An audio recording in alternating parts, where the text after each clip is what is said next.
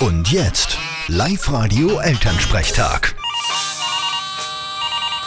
Hallo Mama. Grüß dich, Martin. Du, die Japaner, das sind ein lustiges Volk.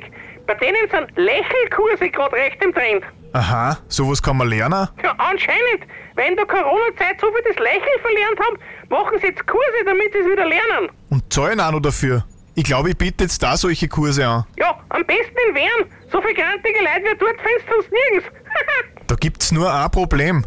Die Wiener wollen ja grantig sein. Da wird kein Kurs helfen. Weil wenn's freundlich war, dann kommt man's ja verwechseln. Mit zum Beispiel Kärntnern. Dann Kärntner leicht so lustig. Ja, sie glauben's zumindest, wenn man's in Villacher Fasching anschaut. Vierte Mama. Bitte, Martin.